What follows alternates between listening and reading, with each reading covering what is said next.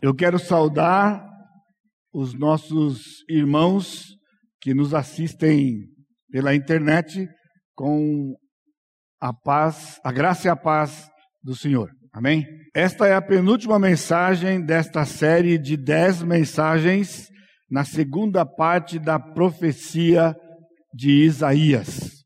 Então significa que no próximo domingo nós vamos ter a nossa última mensagem da série. Os meus planos originais eram pregar hoje no último cântico do livro do servo do Senhor, ou seja, o finalzinho de Isaías 52 e 53, e no próximo domingo, na última mensagem, seria uma mensagem profética de acontecimentos futuro, futuros lá no milênio, provavelmente lá no capítulo 65. Esses eram os planos originais.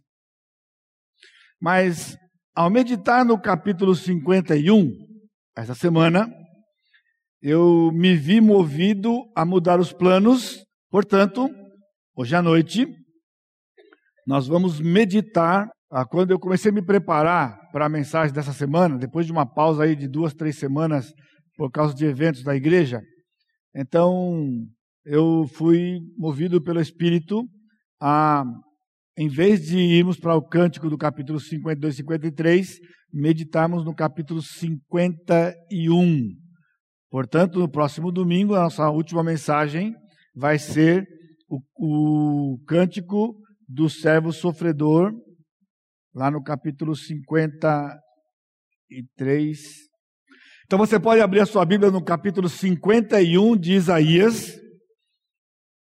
E eu fui grandemente impactado durante esta semana por este capítulo, e eu tenho orado e pedido a graça de Deus para que o Senhor me use e eu consiga transmitir para vocês aquilo que foi para o meu coração esta semana, esta mensagem, como tem sido essa, toda essa série, uma mensagem de consolo para os crentes, os irmãos que passam por sofrimento e aflições. Este capítulo 51 é um capítulo de grande esperança para Israel, consequentemente vai ser também para nós, onde o Senhor antecipa o seu livramento definitivo do cativeiro babilônico. Mas o que chama atenção, e o que me chamou atenção logo de início, é o lugar que este capítulo está dentro do cânon. O que é o cânon? Cânon, na verdade, é o composto dos 66 livros. Porém, como nós cremos na inspiração plenária, verbal e inerrante, o que vem a ser? Nós cremos que a Escritura toda foi inspirada pelo Senhor, não apenas parte dela, mas toda ela Daí chamamos é, uma inspiração plenária. É uma inspiração verbal, ou seja, palavra por palavra foi dado para os autores humanos pelo Espírito e ela é inerrante, ou seja, em qualquer assunto que a Escritura trate nos seus 66 livros, era é impossível que haja qualquer erro. Ou seja, não apenas nos assuntos espirituais, mas qualquer assunto em que a Escritura trate, este é exatamente como está aqui, inerrante. E então, o que significa o lugar no cânon?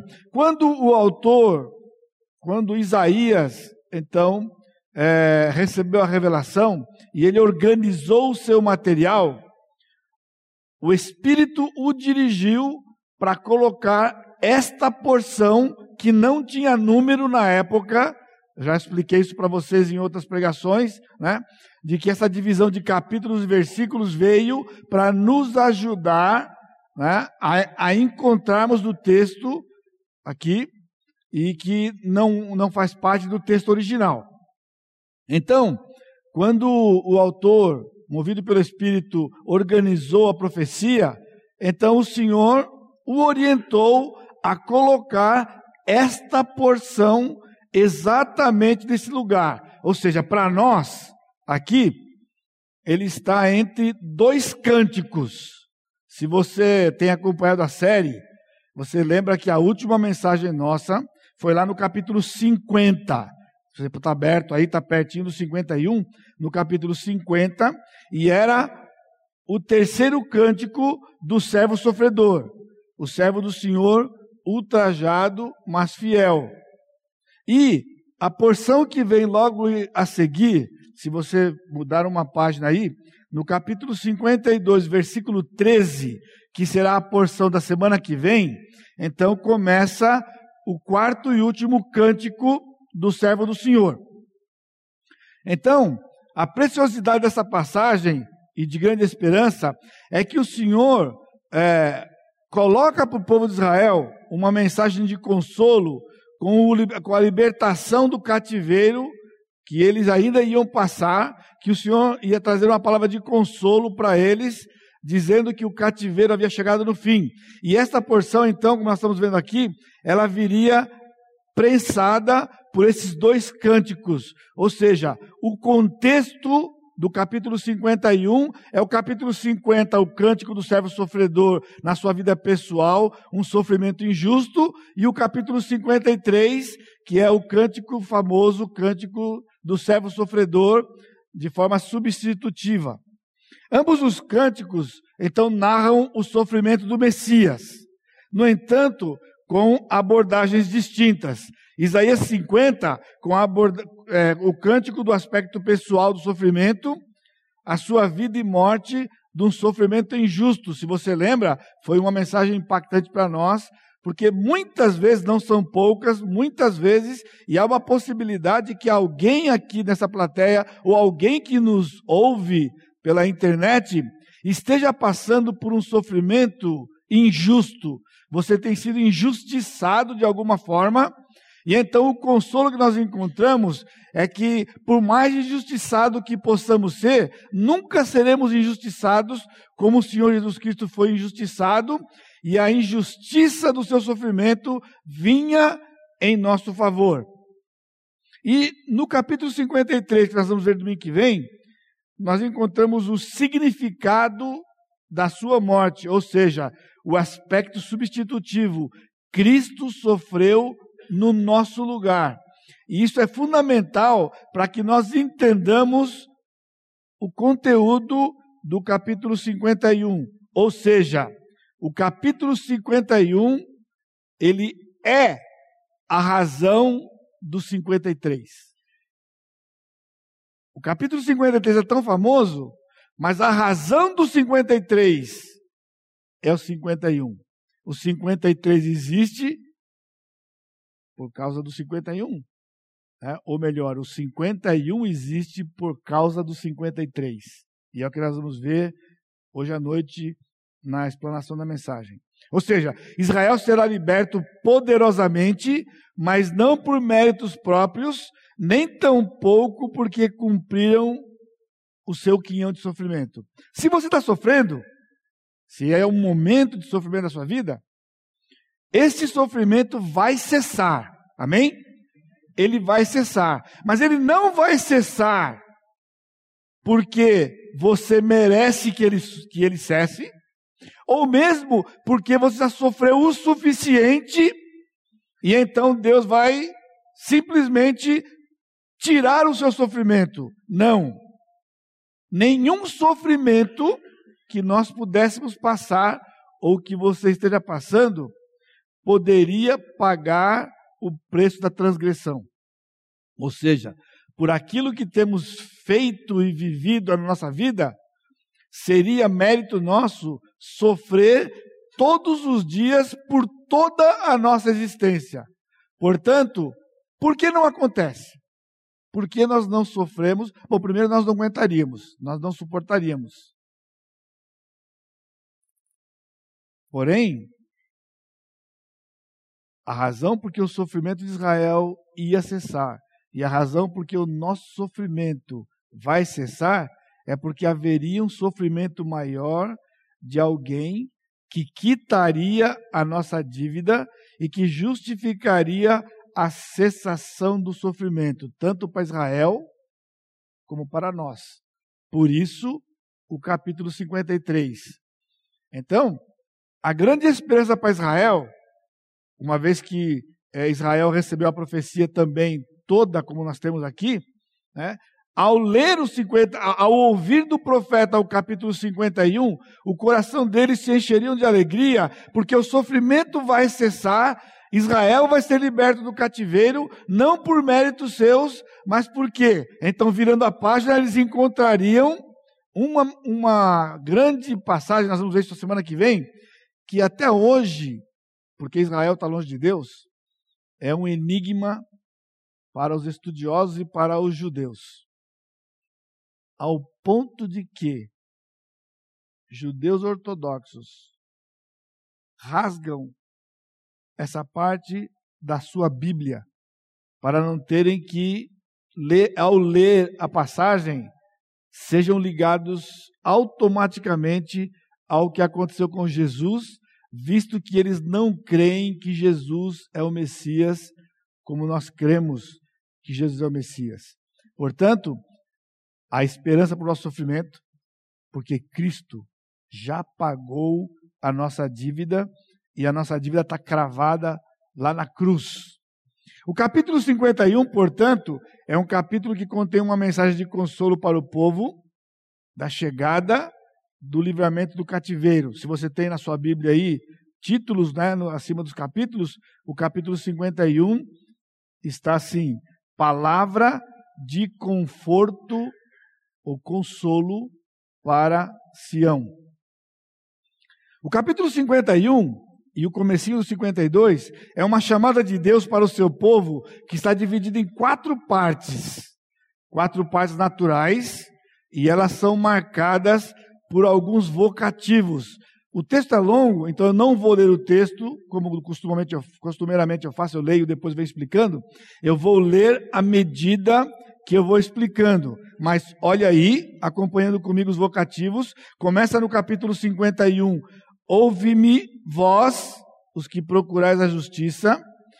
Ainda no mesmo versículo, orai, olhai para a rocha. No versículo 2, olhai para Abraão.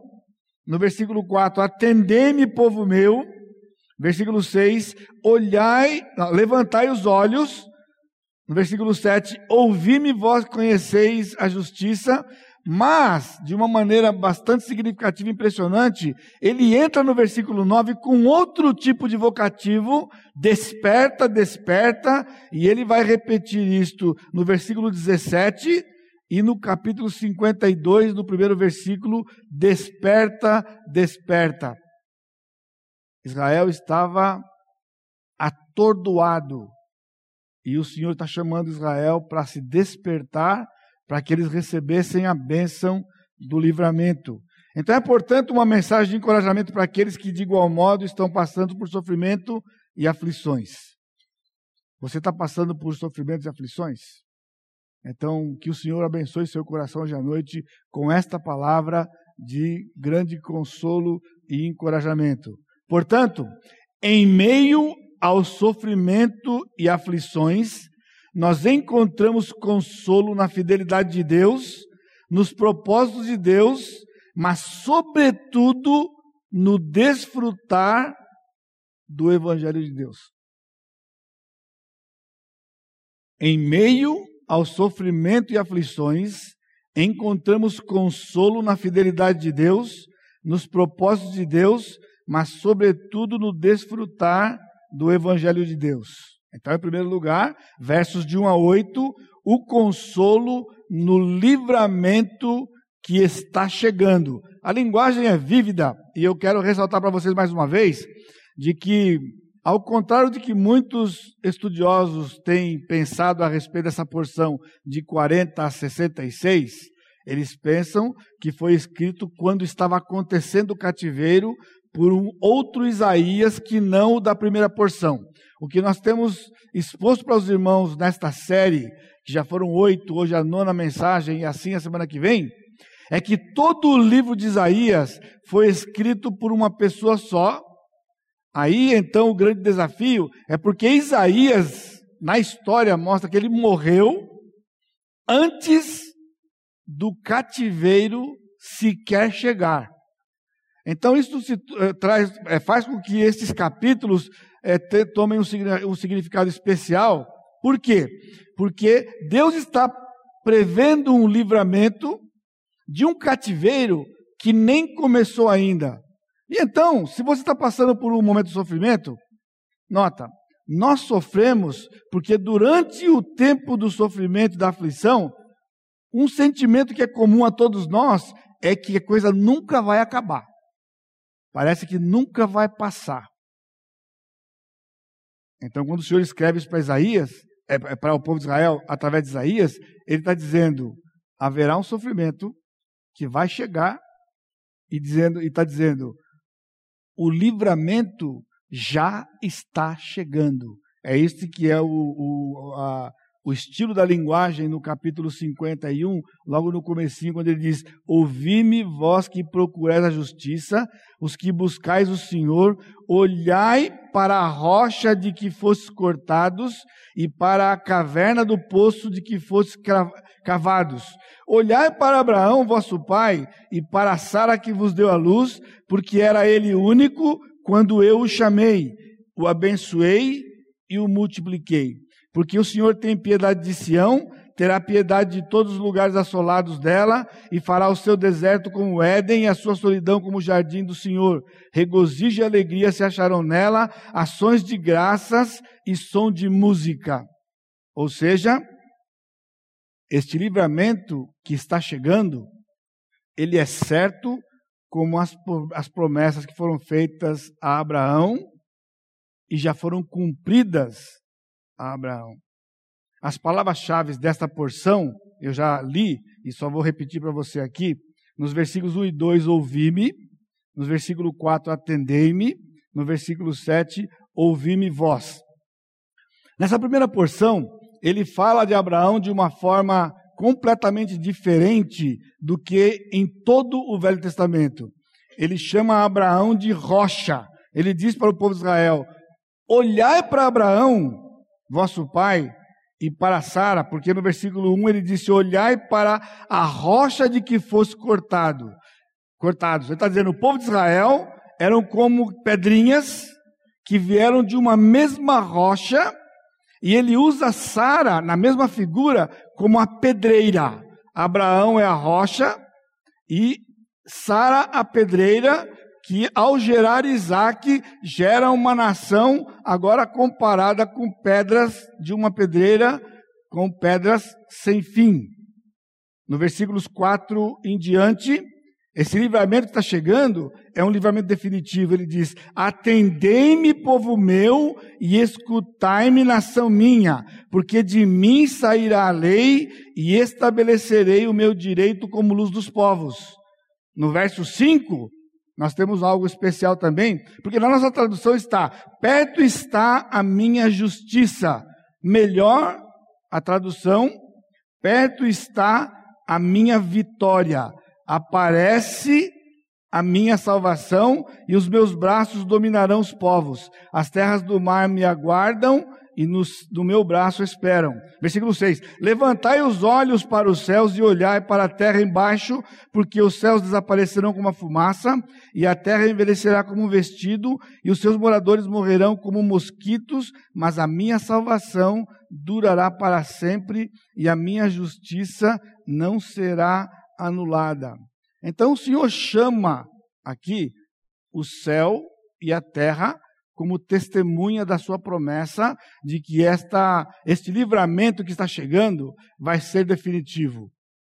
Como eu disse, quando estamos sofrendo, nós temos um, um sentimento de que a coisa não tem fim, né? ela, come, ela começa a tomar é, mudanças, muda as formas, o sofrimento vai se multiplicando, e então o Senhor está dizendo: o sofrimento está chegando, não é temporário, é definitivo. É definitivo e ele diz: olha para o céu, olha para a terra. Eles parecem definitivos, mas não são definitivos. Definitivo é o Senhor, a sua justiça e o livramento que ele vai trazer para Israel. Então ele diz: os céus, olha para a terra embaixo, porque os céus desaparecerão como fumaça, e a terra envelhecerá como um vestido. Ou seja, tanto o céu como a terra vão passar, mas a justiça do Senhor, ele diz, mas a minha salvação durará para sempre e a minha justiça não será anulada. Se você lembra também, recentemente, numa das mensagens, né, nós vimos que é, Israel estava tão desnorteado, Israel estava tão desiludido com o cativeiro, que ao olhar a fúria e o, o grande poder tanto da Babilônia como dos medo-persas, eles não acreditavam que haveria alguém que poderia livrá-los deste poder. Então o Senhor disse, e para ele, repete aqui, né, que ele, como Criador dos céus e da terra, o mesmo poder que ele usou para criar os céus e a terra, ele vai usar para libertar o povo de Israel, e isso deve ser consolo para você. Você não precisa sair daqui hoje à noite da forma com que você entrou, né? com o sofrimento, as faltas, a falta de perspectiva. Já foi mencionado aqui durante esse culto várias vezes, este momento importante que nós passamos como país. E boa parte do sofrimento que todos nós temos passado né, tem a ver com o governo do nosso país. Desigualdade, injustiça, corrupção, e de certa forma nos aflige, né? Nós vemos a questão da saúde no país, né, pessoas que morrem à míngua num país com, como o nosso, com tanta riqueza natural. Né? Então, nós temos que sair desse ambiente comum que, o, que o, os brasileiros vivem, levantar os nossos olhos, como o texto nos adverte, olharmos para o nosso Deus e entender que nele não há injustiça, nele há justiça. Nele há salvação e nele há livramento. Versículo 7, então ele continua: o sofrimento e as pessoas, o sofrimento, as pessoas e as aflições não persistirão. Ele diz: Ouvi-me vós que conheceis a justiça, vós, povo em cujo coração está a minha lei. Não temais o opróbrio dos homens, nem vos turbeis por causa das suas injúrias porque a traça os roerá como a um vestido, e o bicho os comerá como a lã, mas a minha justiça durará para sempre, e a minha salvação para todas as gerações. O desafio aqui do Senhor para Israel, porque Israel, no cativeiro, ele estava sendo cativo por seres humanos com grande poder, na época, poder político, e uma parte do nosso sofrimento muitas vezes implica em pessoas que nos afligem com suas atitudes. Nós sofremos de três formas. O sofrimento vem porque um dia o pecado entrou no mundo e esse mundo é um mundo amaldiçoado pelo pecado. O sofrimento vem por causa dos nossos próprios pecados. Ou o sofrimento vem porque pessoas pecam contra nós. Então, para cada um desses detalhes, o Senhor traz aqui nesses dois textos, mostrando para Israel que mesmo o pecado não vai persistir, e se há um agente humano que tem levado você ao sofrimento, como era o caso de Nabucodonosor, eles, eles não persistirão. Eles vão ser tirados, eles vão ser eliminados para que vocês recebam a minha justiça. A justiça e o livramento do Senhor, sim, serão permanentes. Irmãos, a nação aguarda por coisas hoje. Podem acontecer, podem não acontecer. Mas isso não é a nossa esperança.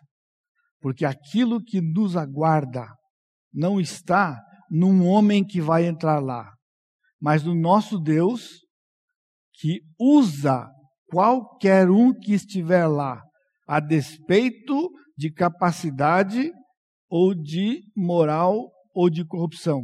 Seríamos miseráveis, como muitos dos brasileiros são, porque confiam nessas supostas ou possíveis mudanças. Nós confiamos no Senhor. E o Senhor está chamando Israel para não olhar para o poderio, da Babilônia. Não olha para eles, olha para o poder do Senhor, porque ele diz: Não temais, versículo 7, o opróbrio dos homens, nem vos turbeis por causa das suas injustiças. Algo que nos é comum chama-se temor do homem. Sabe o que é temor do homem? Nós temos medo das pessoas em vários níveis. Não somente porque ou para aqueles que têm poder, mas nós temos uma tendência de ter medo das pessoas naquilo que implica até nos próprios relacionamentos. Então o Senhor está nos advertindo: não tema. Por quê? Porque a traça os roerá como um vestido, ou seja, quando a traça pega o pano, a menos que ela seja localizada e morta, ela vai comer o pano. Então o Senhor está dizendo: eles vão ser comidos como traça, eles não têm poder definitivo sobre vocês. O poder definitivo sobre a sua vida sou eu. Ele está dizendo Deus, Deus mesmo, o nosso Deus. Então, segundo lugar, né? Em tempos de aflição, nós encontramos consolo no livramento que está chegando, mas nós encontramos o consolo na fidelidade de Deus. É um texto longo, versos 9 a 16. Então ele muda agora o vocativo. Ele diz: Desperta, desperta, arma-te de força, braço do Senhor. E aqui o interessante é que, como que num parênteses, o Senhor está falando no, na primeira parte do versículo 8 do que ele vai fazer com Israel de um, de um sofrimento que está chegando ele vai falar dos versículos 17 até o final do nosso texto de um despertamento que a nação precisa, porque a, a nação está entorpecida. E nós vamos ver por quê. Mas, como num parênteses aqui, ele nos versículos 9 até 11, o, o, o, o profeta, ele clama um despertamento do Senhor, que é o libertador. Então veja, ele diz: Desperta, desperta, arma-te de força, braço do Senhor. Desperta como nos dias passados, como nas gerações antigas. Não és tu aquele que abateu o Egito e feriu o monstro marinho? Não és tu aquele que secou o mar, as águas do grande abismo? Aquele que fez o caminho no fundo do mar para que passassem os remidos? O grande versículo do Velho Testamento, assim voltarão os resgatados do Senhor e, virão a Sião, a Sião com, e virão a Sião com júbilo, e perpétua alegria lhes coroará a cabeça, o regozijo e alegria os alcançarão, e deles fugirão a dor e o gemido. Por que ficamos abatidos quando estamos sofrendo? Mesmo sendo crentes, mesmo tendo o conhecimento do nosso Deus,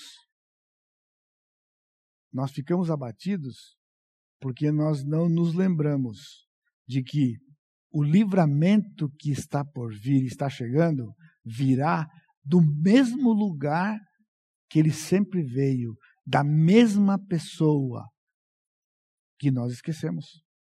Nós nos abatemos porque quando somos surpreendidos por uma situação, nós ficamos totalmente envolvidos naquilo, submersos no problema, e nós não conseguimos antecipar o livramento, mesmo conhecendo o nosso Deus. Então, o, o, o, o profeta, eu, vem a palavra salmista todo o tempo na minha cabeça, o profeta clama ao Senhor e pede o despertamento do Senhor. Ele fala: Senhor, desperta, desperta e livra o povo como o Senhor fez no passado. Ou seja, o nosso sofrimento é agravado e provavelmente o seu sofrimento tem sido agravado, se ele tem até se estendido por algum tempo, porque nós temos uma tendência de esquecer do currículo do nosso Deus. De certa forma, nós temos certas preferências na própria leitura da palavra por certos textos, e então nós perdemos de ser abençoados pela esperança que há no poder do nosso Deus. Durante todo o livro de Isaías e a profecia do Velho Testamento, o Senhor sempre chama o povo a atenção para um evento, e este evento é a libertação do cativeiro egípcio. Ele disse: Eu libertei vocês. E muitos dos salmos, muitos dos salmos, eles ressaltam e realçam este momento da nação de Israel, e é o que ele faz aqui agora. Ele disse: Não foi o Senhor que libertou o povo lá do Faraó?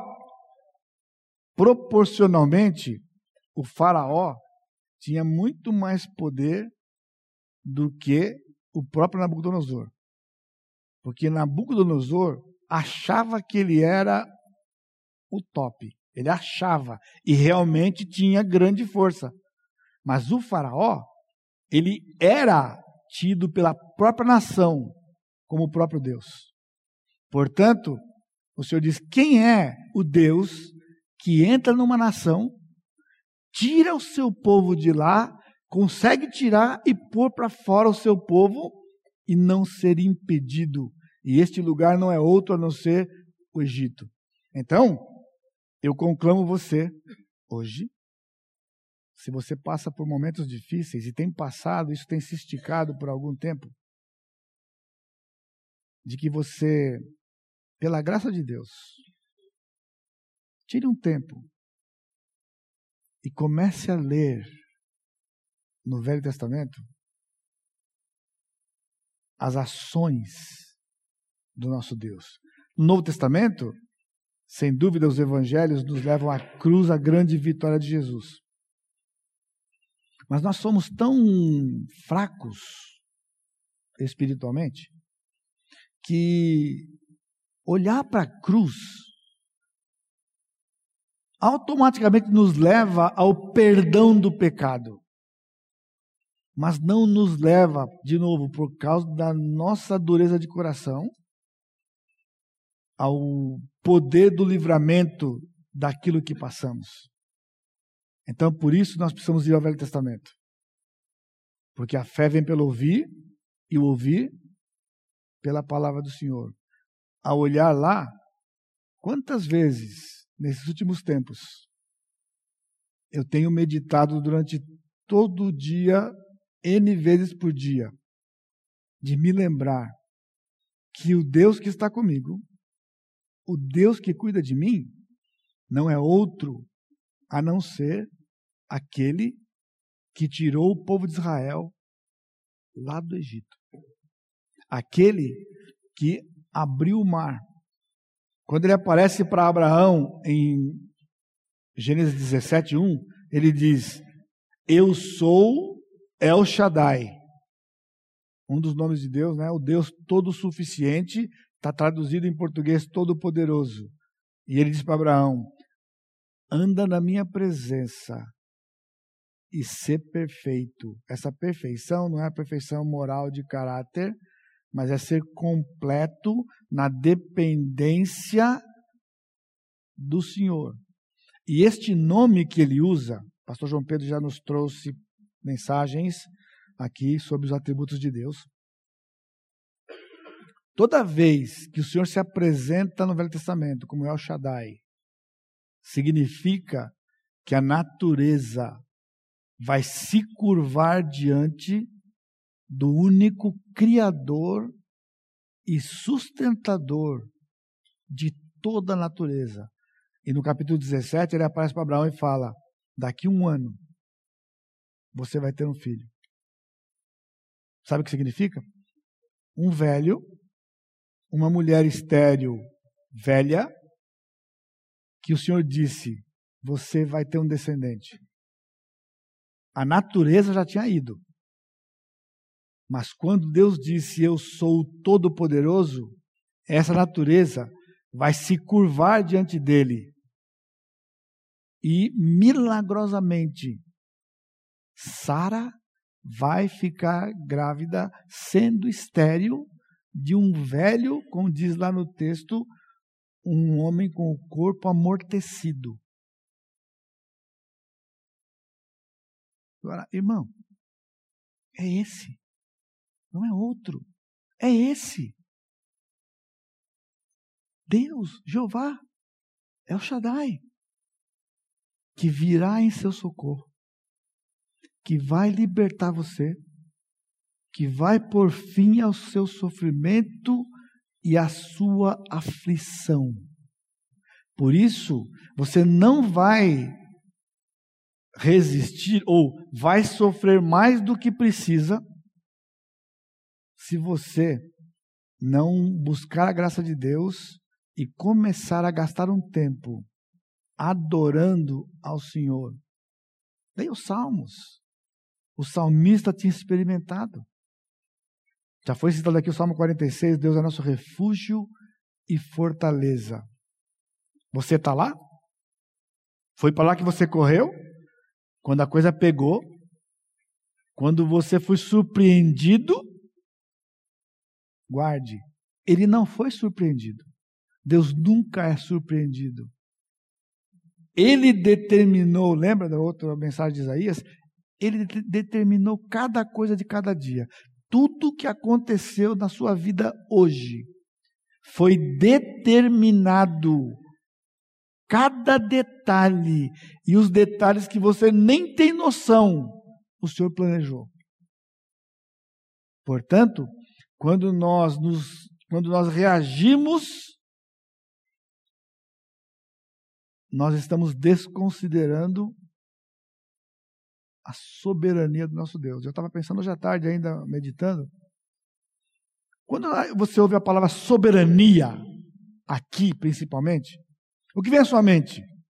Salvação. Deus é soberano. Ele soberanamente nos salvou.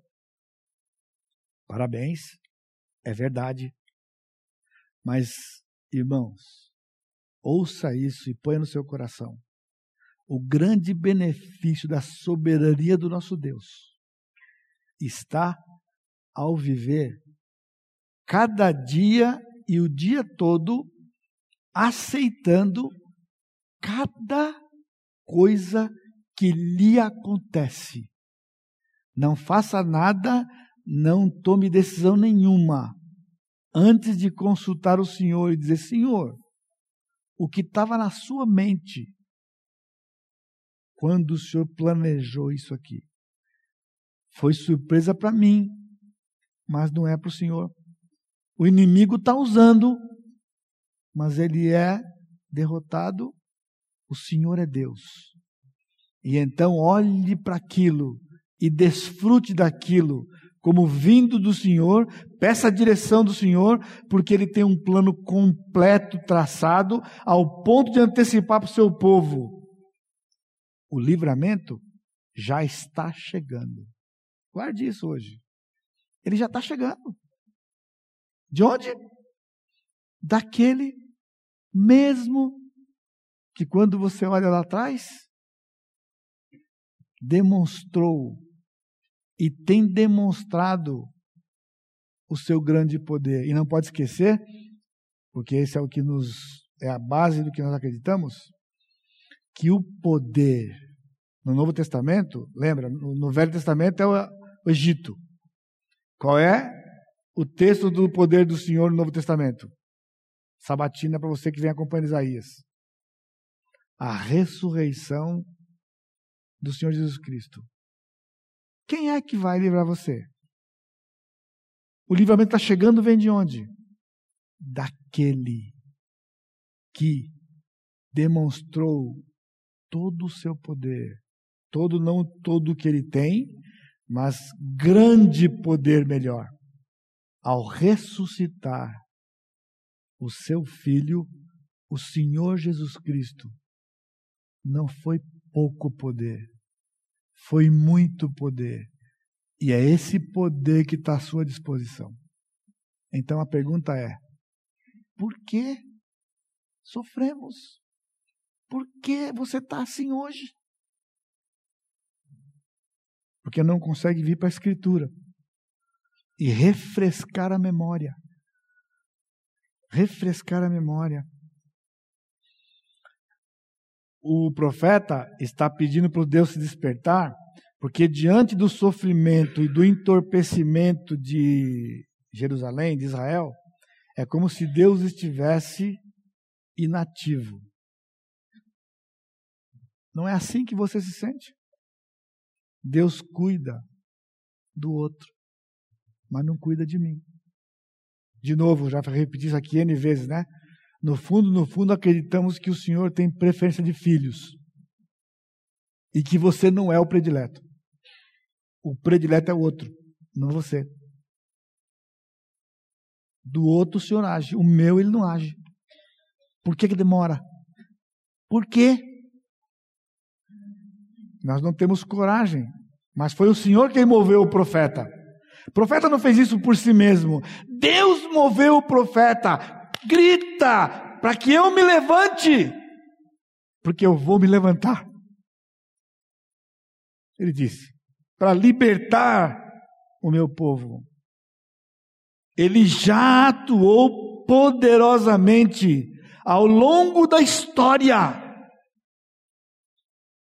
E se você tem Cristo como Senhor da sua vida, Deus é o seu Senhor, Jesus é o seu Senhor, o mesmo que atuou nas páginas desse livro. Então, da mesma forma, ele vai atuar na vida de Israel e na nossa vida. Então, versículo 11. Assim, ele começa com uma partícula de comparação. Do mesmo jeito que ele libertou Israel do Egito, ele diz assim, só que ele faz uma poesia. É um assim igual diferente. Você sabe o que é assim igual diferente? Você está rindo por quê? Por quê? Porque nós não conhecemos a nossa língua e nós usamos a palavra, nós abusamos da palavra igual, quando deveríamos usar a palavra semelhante. Igual só se for exatamente igual. Se não for exatamente igual, não é igual, é parecido, é semelhante. Por isso que eu disse que é um igual diferente.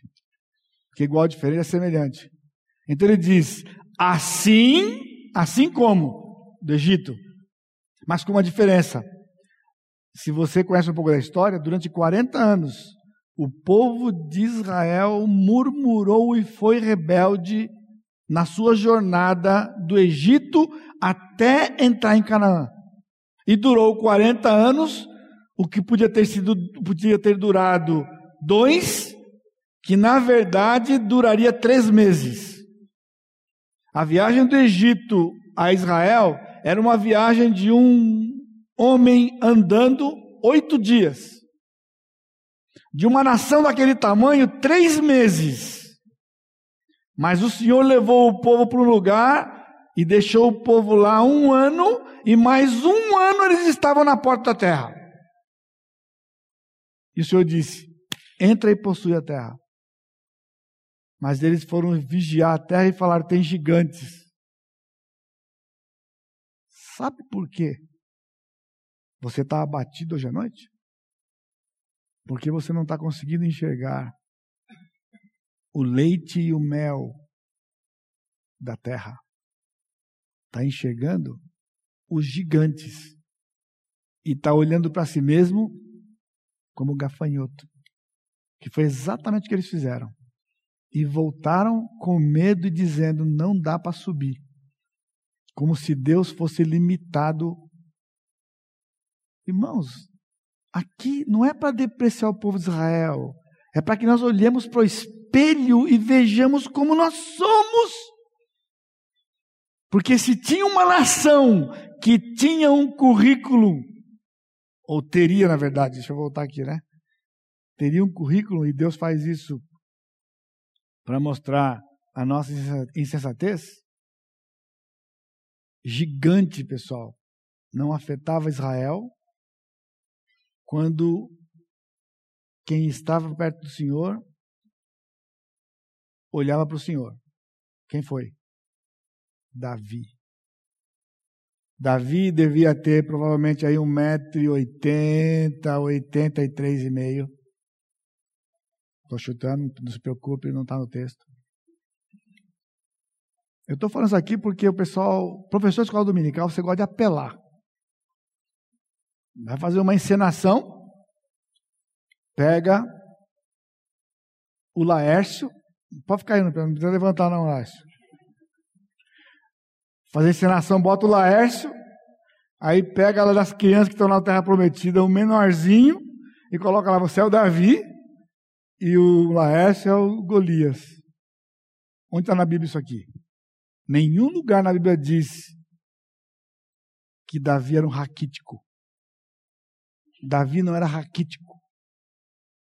Davi era forte.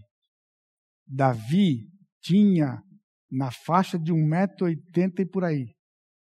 Agora, a questão é que o Saul tinha 2 metros e 28 provavelmente. Porque diz o texto que do ombro para cima, ele era o mais alto da nação.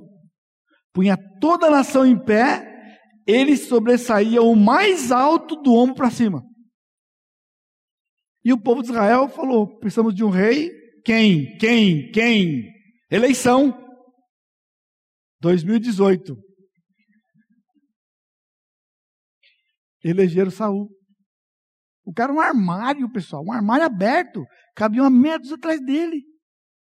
Você falou, é assim que escolhe? Então trouxe no cenário um homem com 3 metros e 10. Essa era a altura de Golias. 3 metros e 10 o que aconteceu com Saul? Correu para trás da pedra e ficou rifando suas filhas para os soldados. Quem for lá e matar o gigante vai casar com a minha filha e eu vou libertar e eu vou isentar de impostos. Então o Senhor disse: Agora eu vou botar em cena o rei segundo o meu coração. Suficiente um metro e oitenta e pouco, mas era segundo o coração de Deus que quando entrou naquele cenário, ele não viu o tamanho do gigante, ele ouviu as palavras do gigante. Blasfêmia contra Deus. E disse: Eu vou matar você. Você não pode ficar vivo. Está blasfemando contra o Senhor. Agora, Israel, no Egito, ao sair do Egito, estava com medo de gigantes. Você está com medo de gigante. Você não entende que você, sendo uma pessoa segundo o coração de Deus, lendo a Escritura, se apropriando da Escritura, você é maior que o gigante. Porque não há limites para o nosso Deus. Amém? E eu não vou terminar esse negócio aqui. Vamos lá. Ele disse: Eu, eu sou aquele que vos consola. Ele é o consolador. Mas tudo que eu disse até agora para você, eu vou resumir no versículo 13. Deus disse: Quem és tu que te esqueces do Senhor? Sabe por que Jerusalém estava entorpecida? Simplesmente porque esqueceu-se do Senhor. Esqueceu durante a sua vida seguindo outros deuses, foi para o cativeiro, esqueceu do Senhor durante o cativeiro, no caso aqui, esqueceria do Senhor diante do cativeiro, e sofreria. Sabe por que nós estamos sofrendo hoje? Porque nós nos esquecemos do nosso Deus. Quando você foi surpreendido com o seu problema, você não pensou nele primeiro. Você não recorreu a Ele primeiro. Sabe o que significa isso? Esquecemos do nosso Deus. Então ele diz: Você esqueceu o Senhor quem? Que te criou, de novo estendeu os céus e fundou a terra, e temes continuamente, todo dia, o furor do, teu, do tirano. Ou seja, medo de homens, medo de homens. Você está sofrendo. E você da internet também. Não é só eles aqui não. Sofrendo. Medo de homens. Nós morremos de medo do presidente e quem vai ser o próximo.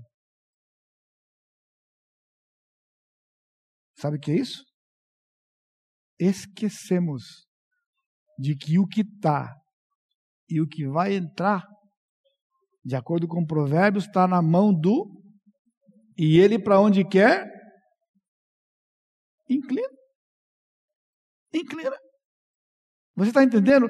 Esquecer do Senhor significa sofrer continuamente. Mas o grande versículo 14. Esse sofrimento não é o fim. Ele diz: o exilado cativo depressa será libertado. Lá não morrerá. Ele disse: vocês não vão morrer na Babilônia. o que você está passando não vai matar você. Você não vai morrer disso. Agora eu virei profeta, hein? Ó, eu estou jeitão, começando a pegar jeitão na coisa, não estou não? O Senhor está dizendo para você, não vai morrer disso. Não vai morrer disso. Não é o fim. Ele está dizendo aqui para Israel. Agora, eu não ia jogar a mensagem no lixo hoje à noite fazendo uma afirmação frívola desta. Porque o texto continua. Mas se for, ele fará tudo novo, versículo 15. Pois eu sou o Senhor teu Deus que agita o mar de modo que bramem as suas ondas. O Senhor dos Exércitos é meu nome, Jeová de Sabaô. Ponho as minhas palavras na tua boca e te protejo com a sombra da minha mão, para que eu estenda o quê? novos céus e nova terra. Ou seja, o céu e a terra vão passar como fumaça e vão envelhecer. Então, se você morrer do que você tem, não é o fim, ele diz: Eu vou fazer novos céus e nova terra. Ele traz a escatologia como grande segurança para nós. Haverá um novo céu e uma nova terra, e nós seremos participantes e habitantes dele. A vida não vai acabar aqui com o que você está passando. Então, primeiro, não vai morrer disso, mas quem morrer disso tem novos céus e nova terra. Ele prometeu, ele fez um, vai fazer outro. E hoje à tarde na meditação, sabe o que eu me lembrei? Você já pensou na glória de Deus? Você sabe o que é a glória de Deus? A glória de Deus foi, a, foi o ponto de partida para a criação. Haja luz e houve luz. Que luz? A luz dele. Porque Deus é luz. Emanou dele a luz e fez tudo. O sol que nós não temos a menor possibilidade de nos aproximarmos. É aquilo que nós conhecemos de mais forte em termos de luz. É uma faísca diante do nosso Deus, uma vela. E diz o livro de Apocalipse que no novo céu na nova terra não haverá sol, porque o Senhor Jesus Cristo vai iluminar o universo com a sua luz com a sua luz.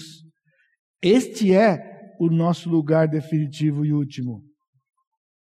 Agora, a parte 3 é difícil de explicar, eu vou passar meio que direto aqui. Veja o versículo 17: Desperta, desperta, levanta-te a Jerusalém, que da mão do Senhor bebeste o cálice da sua ira, o cálice de atordoamento e o esgotaste. De todos os filhos que ele, que ele teve, nenhum a guiou. De todos os filhos que criou, nenhum tomou pela mão. Estas duas coisas te aconteceram. Quem teve compaixão de ti? A assolação e a ruína, a fome e a espada. Quem foi o teu consolador?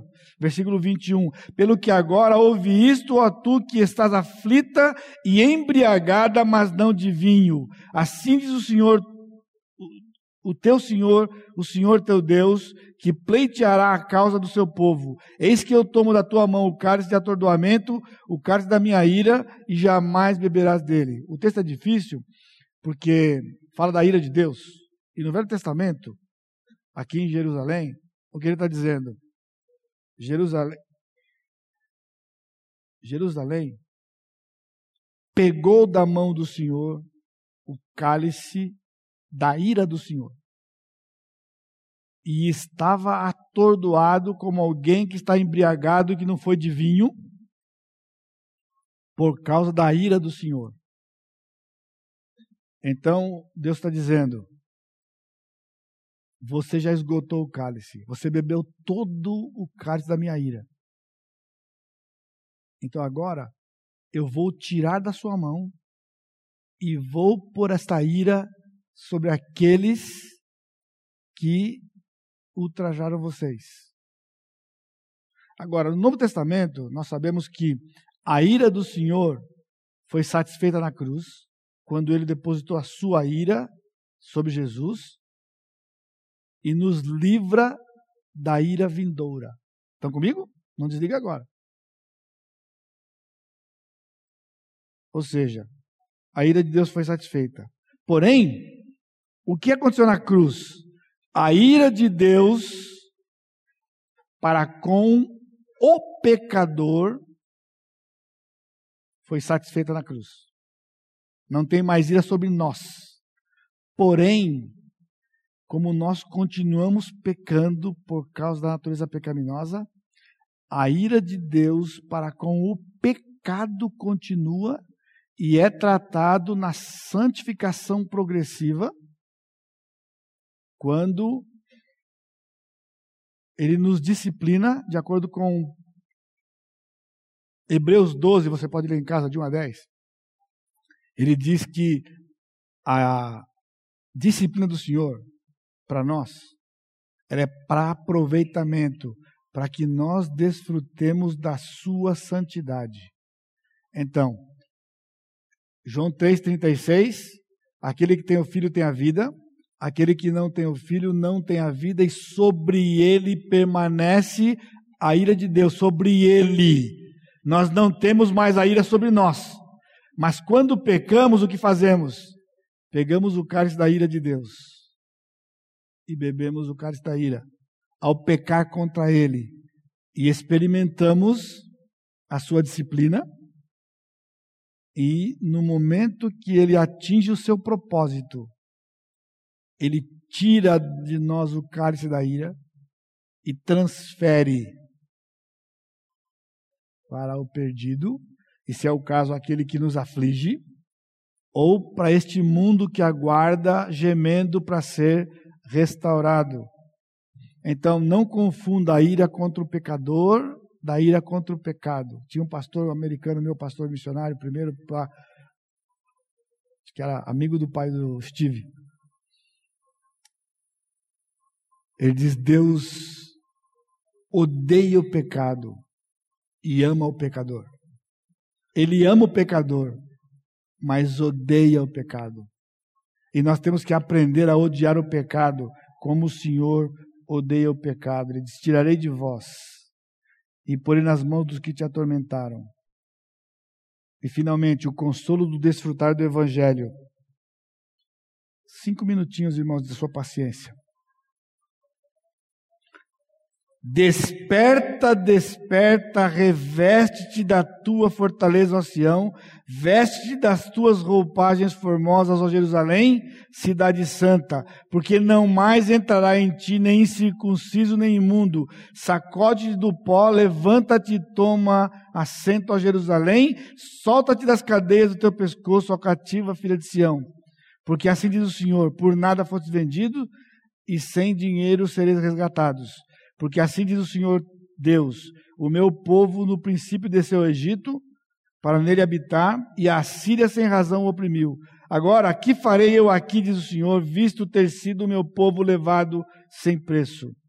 Os seus tiranos sobre ele dão uivos, diz o Senhor, e o meu nome é blasfemado, incessantemente todo dia. Por isso, o meu povo saberá o meu nome, portanto, naquele dia saberá que sou eu quem fala eis-me aqui. Porque o Evangelho, agora ele está usando a linguagem assim: Israel estava no pó,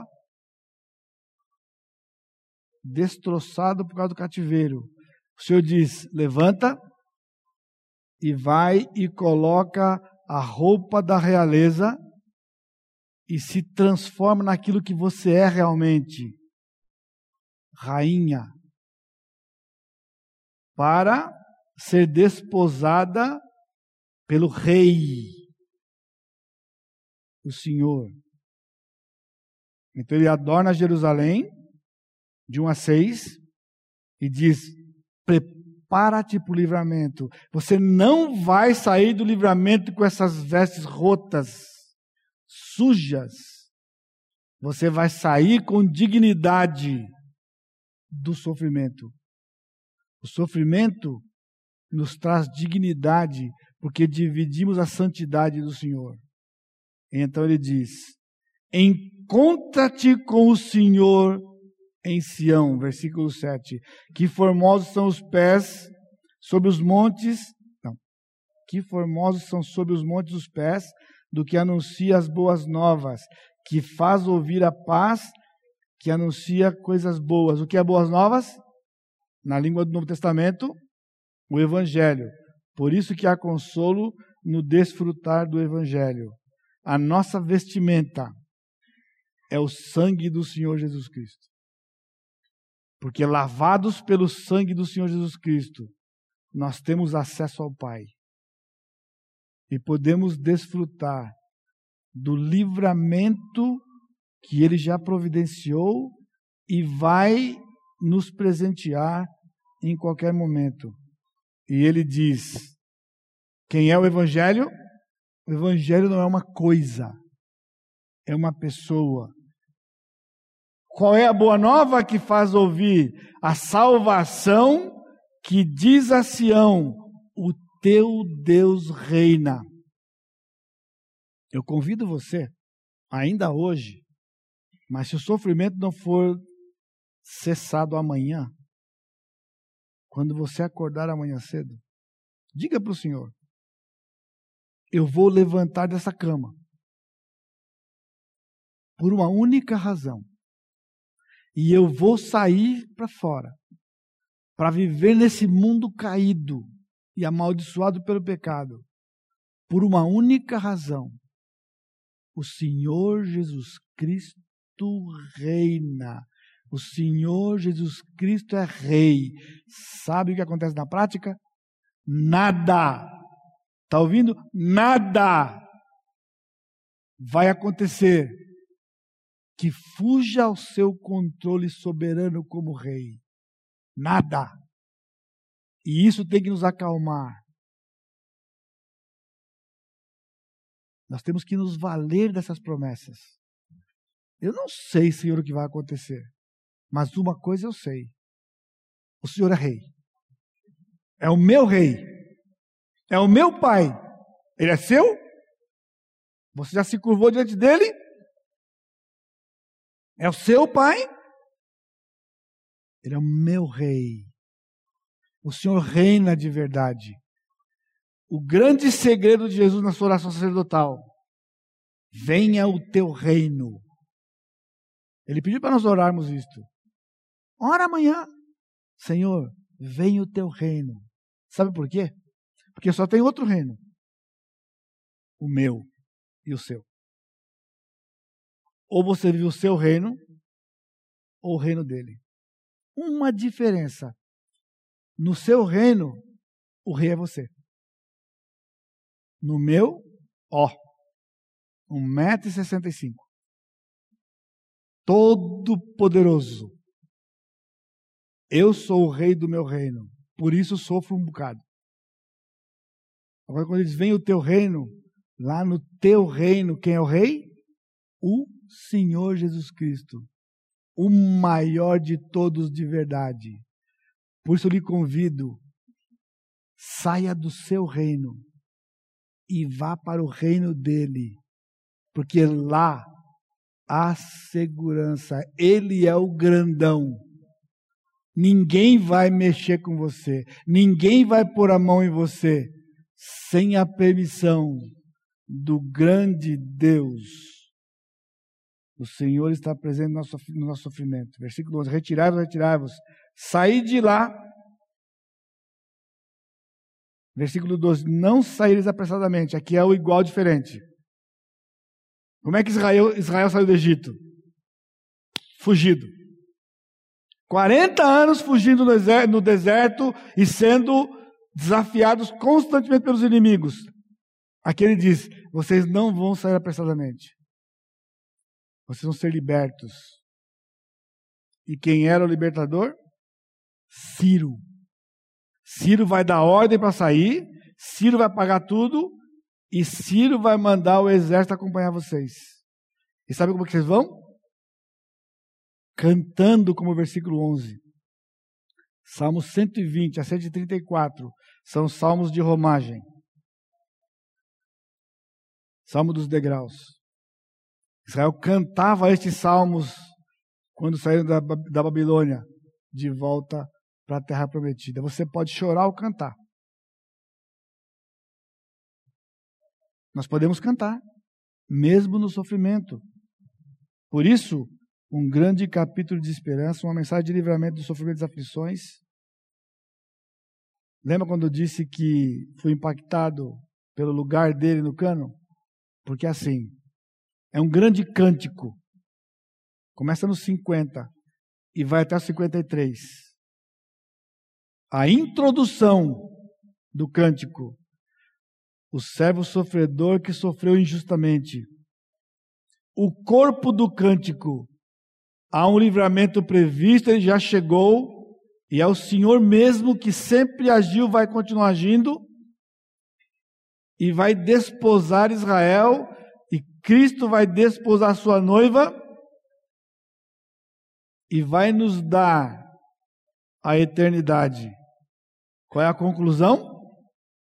O Salmo, o, o Isaías 53. Tudo isto só é verdade e possível por quê?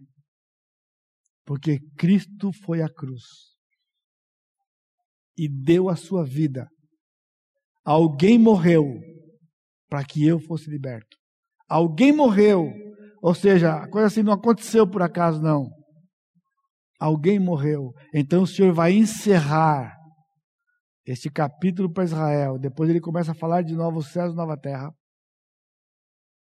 Quando ele mostra para Israel todo esse livramento. Porque o Messias, esperado por vocês, vai dar a vida dele no lugar da sua e vai satisfazer o Senhor. Por isso, irmãos, há esperança para você e para mim, porque Cristo já morreu. A cruz está vazia, o túmulo está vazio. Ele está hoje à direita do Pai. Lembra quando eu preguei sobre isso? Nós estamos à esquerda do Pai. Ele está à direita do Pai. E ele vai voltar para nos buscar. Sabe quando? Hoje. Hoje. Amém? Curva sua cabeça. Nosso amado Deus, te agradecemos pela tua misericórdia. Pai, nós não somos merecedores de nada disso. Nós sofremos porque nos esquecemos de Ti. Nós sofremos porque não te buscamos. Mesmo que o sofrimento venha através de outras pessoas que nos aflijam. O fato é que nós não nos lembramos do Senhor. Então, Pai, que nesta noite o Teu Santo Espírito tenha nos despertado para definitivamente nos lembrarmos do Senhor. e clamarmos o teu livramento. Porque o Senhor Jesus Cristo já cumpriu a obra. Ele já pagou o preço. E nós vamos desfrutar por toda a eternidade deste benefício. Portanto, Pai, consola os nossos corações com o mesmo consolo que o Senhor trouxe para Israel e que Israel só vai desfrutar no milênio. que nós desfrutemos ainda hoje, para a glória do Senhor. Que a graça do Senhor Jesus Cristo, o amor de Deus Pai e a consolação do Espírito Santo seja com todo o teu povo hoje e sempre. Amém, Senhor. Amém, Senhor. Deus abençoe, irmãos, e os irmãos da internet também. Deus abençoe.